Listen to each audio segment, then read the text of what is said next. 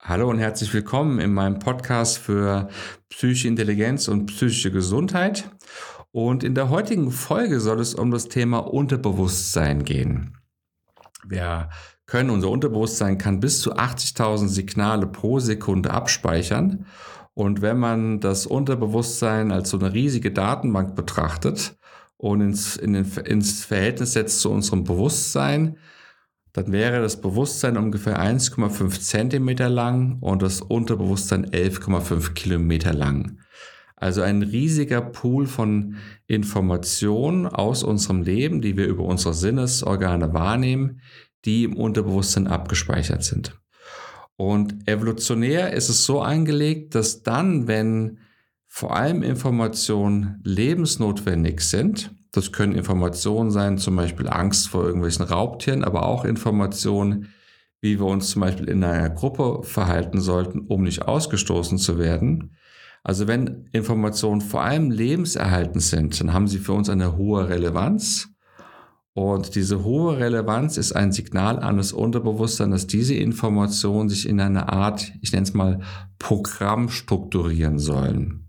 Das hat zur Folge, dass wir dann nicht mehr bewusst über gewisse Verhaltensmuster nachdenken müssen, was zu lange dauern würde, sondern unterbewusst das Programm aktiv wird.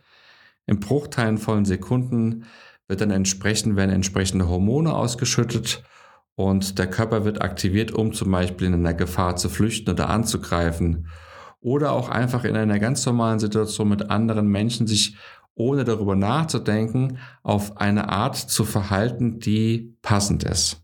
Und so gehen wir durch unser Leben und sind permanent immer auch von diesen Programmen angetrieben und angesteuert, es sei denn, wir entscheiden uns bewusst für eine andere Verhaltensweise.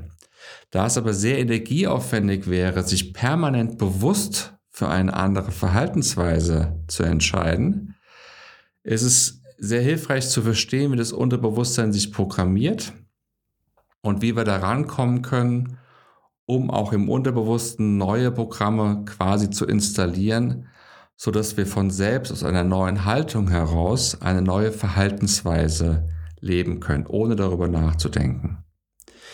Vielleicht nochmal ein Beispiel zu dieser Programmthematik. Ähm, wenn du zum Beispiel neu Auto fahren lernst, ist es ja so, dass du erstmal sehr bewusst einzelne Prozesse durchgehst, Blinker setzen, Gang einlegen, losfahren, bremsen und so weiter.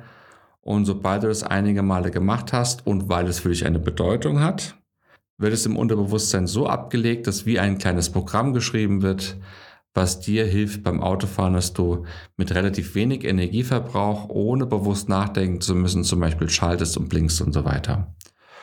Und deswegen haben diese Programme eine sehr, einen sehr großen Vorteil, Nachteil ist natürlich, wenn ein solches Programm in deiner Kindheit entstanden ist, aus einer, zum Beispiel aus einer bedrohlichen Angst heraus und dieses Programm auch jetzt in einem Erwachsenenalter immer noch fortgeführt wird. Das heißt, wenn du zum Beispiel als Fünf- oder Sechsjähriger, man sagt so, dass vor allem in den ersten sechs Jahren sehr vieles Unterbewusstsein geprägt wird und auch agiert und erst danach so ein wirklich bewusster Prozess einsetzt, und wenn in dieser Phase zum Beispiel vor dem sechsten Lebensjahr, kann aber auch später sein, dein Vater mal als Beispiel dir gegenüber sich aggressiv verhalten hat und dich bedroht hat und vor allem du dich auch bedroht gefühlt hast, weil er ist ja wesentlich größer und stärker als du und das für dich in der Situation eine reale, lebensbedrohliche Gefahr darstellte. Das können wir ja oft in so einem Alter gar nicht so richtig unterscheiden, wie gefährlich eine solche Situation wirklich ist. Und wir könnten es gar nicht aushalten, das voll zu fühlen, deswegen drängen wir das Gefühl weg. Und im Unterbewusstsein wird eben ein Programm abgespeichert, wenn erwachsene Person laut und aggressiv einem gegenübersteht, dann Angst haben und verschiedene Verhaltensweisen weggehen, flüchten, Angriff, eins dieser Verhaltensweisen abspulen. Bei dem Vater wahrscheinlich eher sowas wie erstarren. Und das ist dann abgelegt und wird sofort getriggert und hervorgerufen, wenn du auch als Erwachsener zum Beispiel noch in eine Situation kommst, wo dein Chef dir gegenüber eine Ansage macht und ein bisschen laut wird.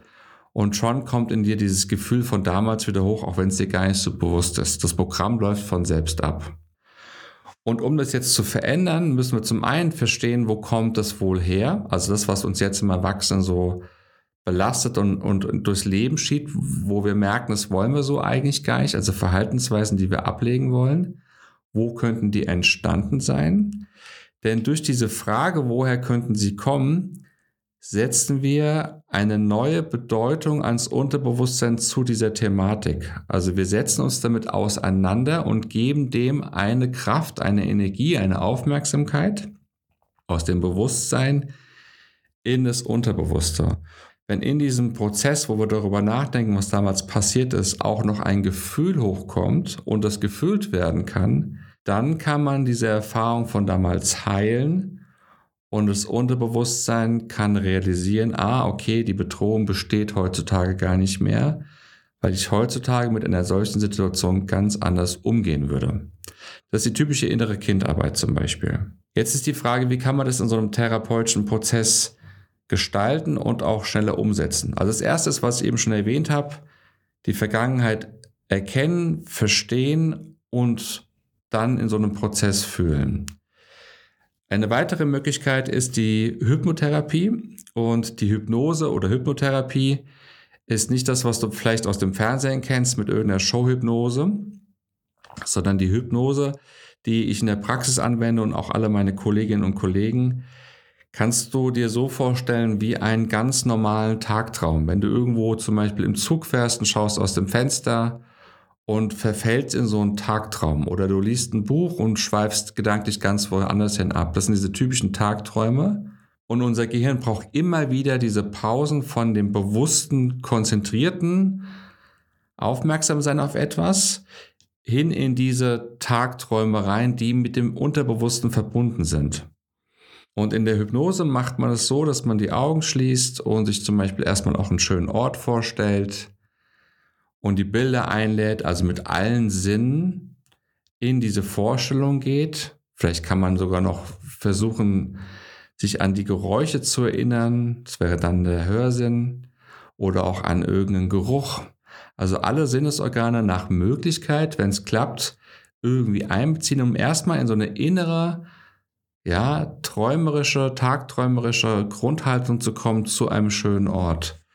Und dann, je nachdem, was das Thema ist, gestaltet man es dann so, dass man ähm, versucht, eine bedrohliche Situation nochmal neu zu betrachten aus der Erwachsenenperspektive heraus. Da muss man so ein bisschen aufpassen, wie man das genau gestaltet, je nachdem, wie intensiv die Klientin oder der Klient noch in so einer Traumatisierung feststeckt. Gibt es verschiedene Methoden, aber so vom Grundprinzip geht es darum, dann in diesem Tagtraum eine Situation sich vorzustellen, es ist ja nichts anderes als eine Vorstellung, wo man etwas, was man normalerweise als unangenehm und bedrohlich empfindet, jetzt neu erleben kann, als etwas, was man sehr gut bewältigen kann und sehr souverän damit umgeht. Und das Unterbewusstsein kann dann im Nachhinein nicht unterscheiden, ob das eine Erfahrung war in einer solchen Hypnose, also in einem Tagtraum, oder wirklich eine reale Erfahrung. Das heißt, ähm, wir können auf diese Art und Weise können wir quasi Pseudo-Ereignisse künstlich erzeugen. Ereignisse, die wir wahrscheinlich in der Realität so gar nicht so wirklich erzeugen könnten und können uns dann für die Realität vorbereiten, um darauf anders zu reagieren. Das Beispiel, was ich vorhin erwähnte mit dem Chef, der jetzt mit irgendeiner Ansage kommt, wir können dann in diesem Tagtraum, in der Hypnose, können wir uns diesem Chef begegnen können vorwahrnehmen, wie wir zum Beispiel sehr souverän auf andere Situationen reagiert haben, verbinden uns mit diesem Gefühl, gehen dann in diesen Tagtraum, ist dann Aufgabe des Therapeuten, dich dahin zu begleiten, zum Beispiel mal ins Büro. Und dann bist du noch in dieser Haltung der Entspannung und der Souveränität und begegnest so dem Chef in deiner Vorstellung. Und machst da die Erfahrung, dass der Chef gar nicht mehr so bedrohlich ist.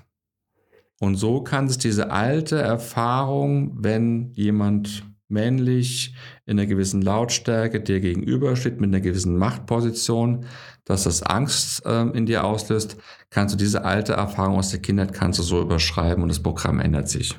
Das sind so die wichtigsten Werkzeuge jetzt in der Therapie. Und wenn du selbst etwas ausprobieren willst, ähm, dann kannst du mal überlegen, was du dir vornehmen möchtest. Wir können auch mal ein etwas schwieriges Beispiel nehmen.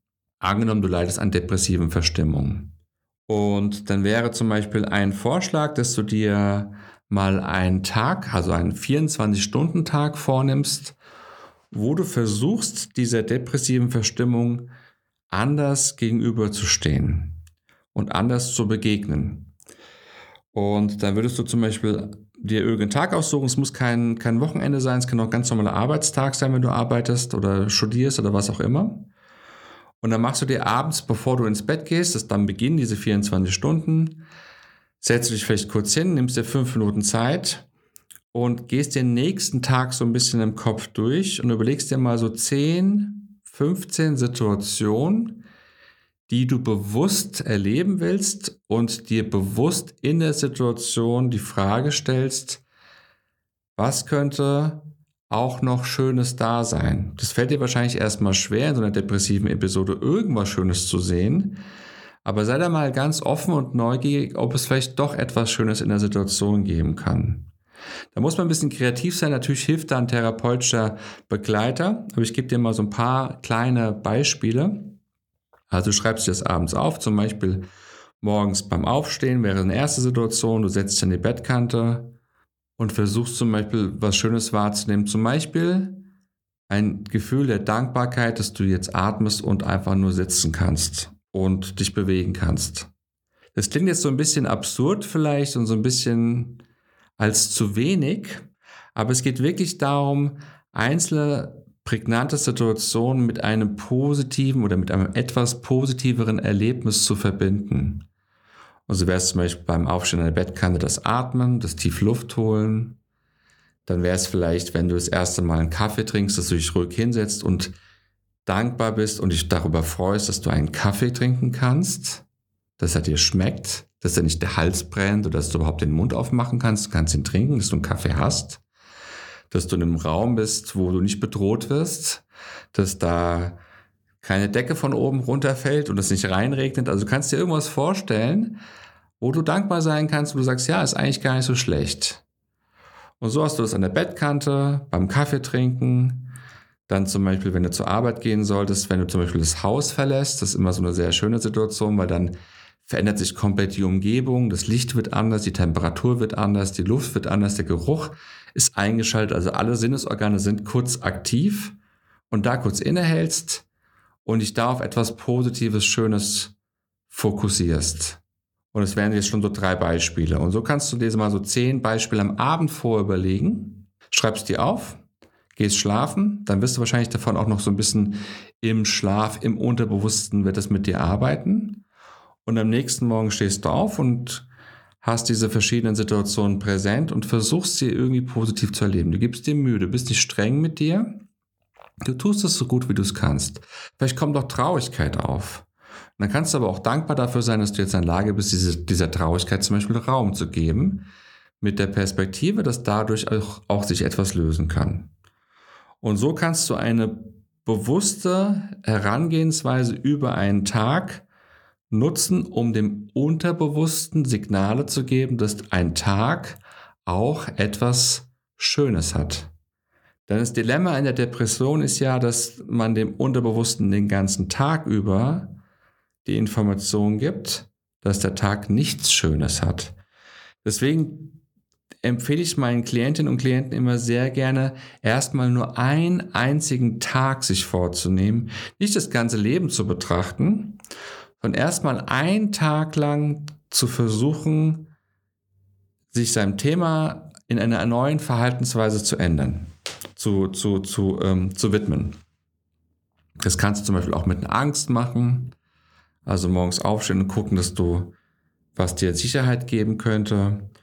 Und das kannst du mit allen möglichen Themen, kannst du das so durchspielen. Du musst halt immer gucken, was steht dem Thema genau entgegen. Wenn du irgendwie Sorgen hast, Geldsorgen hast, dann kannst du gucken und kannst du überlegen, was gibt mir eigentlich eine gewisse Sicherheit, wo bin ich in dem System hier in Deutschland auch irgendwie abgefangen und so weiter und so fort und dem Raum geben, um deinem Unterbewussten dieses Signal zu geben. So, das ist jetzt erstmal so ganz im Groben, im Kurzen zum Thema Unterbewusstsein. Ich hoffe, du konntest ein bisschen was daraus mitnehmen. es ist ein komplexes Thema, aber wenn man es so ein bisschen verstanden hat, dann ähm, wird es irgendwann relativ klar, wie man damit arbeiten kann. Und du kannst dich auf die nächste Folge freuen, denn in der nächsten Folge möchte ich noch tiefer in das Thema der Hypnose eingehen. Ich werde vielleicht auch eine kleine Hypnose-Anleitung machen, mal gucken, ob das funktioniert. Das überlege ich mir noch. Also sei gespannt zur nächsten Folge zum Thema Hypnose. Ansonsten wünsche ich dir eine schöne Woche und bis dann. Ciao.